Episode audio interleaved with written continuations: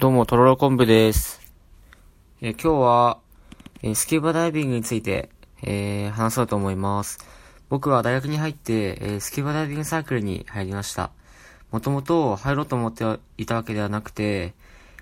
あの、たまたまサークル紹介で海の中の映像を見て、すごいいいなと思ってやろうと思いました。むしろ小さい時は水族館が嫌いで、こう360度魚に囲まれているのがすごい怖かったんですね。それでもなんかありきたりのことするより、まあ新しいし、なかなかできないことだし、やってみようって思って、思いっきり入ってしまいました。まあお金がすごいかかるんで、まあ大変なんですけど、まあそれでもダイビングを始めると、その魅力にどんどん引き込まれていきました。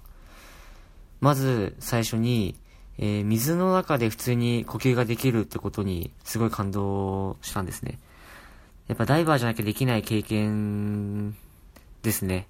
えそれに海って海水浴で汚い海しか行ったことなかったから、こう深さが5メートルくらいある海の水底が見えた時は本当に今まで見たことない世界に本当にワクワクドキドキしましたね。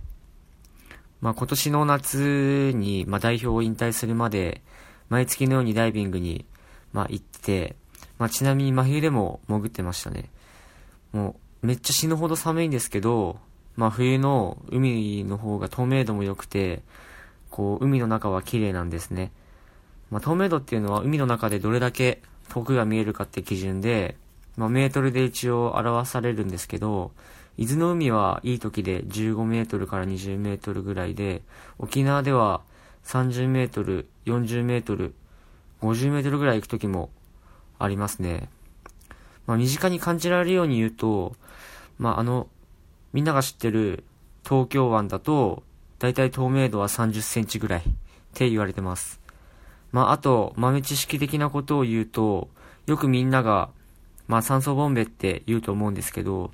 まああれって実際酸素ボンベっていうぐらいだから酸素が入ってるのって思う人もいるかもしれないんですけど、本当は違って、まあ正しくはボンベじゃなくてタンクって言うんですね。まあ中には、えー酸素じゃなくて地上と同じこの空気が入ってます。まあ、今までだいたい50回ぐらい潜ってきてるんですけど、まあ、いつもは伊豆あたりで潜ってます。まあ、それでも沖縄もたくさん行きました。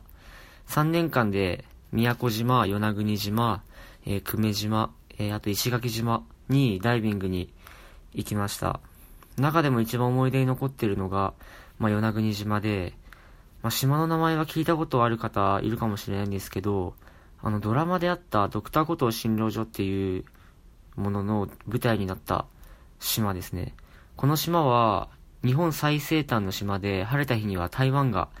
見えたりしてて、もちろんダイビングもすごいビッグなポイントがたくさんあります。まあ一番有名なのが海底遺跡っていうポイントで、ここは本当に遺跡みたいに大きななんか段差だったり広場みたいなのがあったりして、本当にぜひ写真で見てもらいたいです。あと一つ有名なのが、ハンマーヘッドシャークっていうシュモクザメっていうサメの群れで、僕はこれを見に行きたくて行ったんですけど、まあ、なかなか見るのが簡単じゃなくて、本当に最後の一本ダイビングで、やっと影だけ見れたって感じなんですけど、それでも水深60メートルぐらい深いところに、50匹から60匹ぐらいの群れがいて、そのシルエットだけでかなり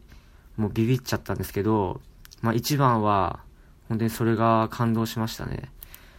その時はだいたい30メートルくらいまで潜ってて、今までで一番深く潜りました。実際にはオープンウォーターっていう最初に取るライセンスでは18メートルまで潜れて、次のランクのアドバンスオープンウォーターっていうランクになれば一応30メートルまで潜れるようになります。本当にそのぐらい深いと、こう、辺り一面真っ青で、本当に海の中にいる感じがすごい伝わってきて、もう上も下もわからないような感覚を味わえますね。僕がダイビングをしてて一番好きなのが本当にそういう時で、一面真っ青の海の中をひたすら泳ぐような、無重力で海の中飛んでるような感覚に近いかもしれないです。あと好きなのが、海の中からすごいキラキラ光る水面を見上げながらぼーっとすること。あと上がっていく泡を見ながらぼーっとするのもすごい綺麗で好きですね。あとは潜っていく時も、なんか海に沈んでいくと、すごい地上とは違う何とも言えない心地よさみたいなのがあって好きです。まあ、総じて本当にやってみないと絶対にわからない感覚ばっかなんで、本当にやってみてほしいですね。今まで魚が怖かった自分でも、本当にこんなにダイビングが好きになるなんて、もう自分でも不思議なくらいで、でもそのぐらいダイビングはすごい魅力的な、だなと感じます。皆さんの中にはもうやったことある人もいると思うんですけども、まあまだの人は本当に沖縄とか行った時にぜひ体験ダイビングでもやってみてください。まあ近場だと伊豆が一番いいと思います。これで、えー、スピーチ終わります。ありがとうございました。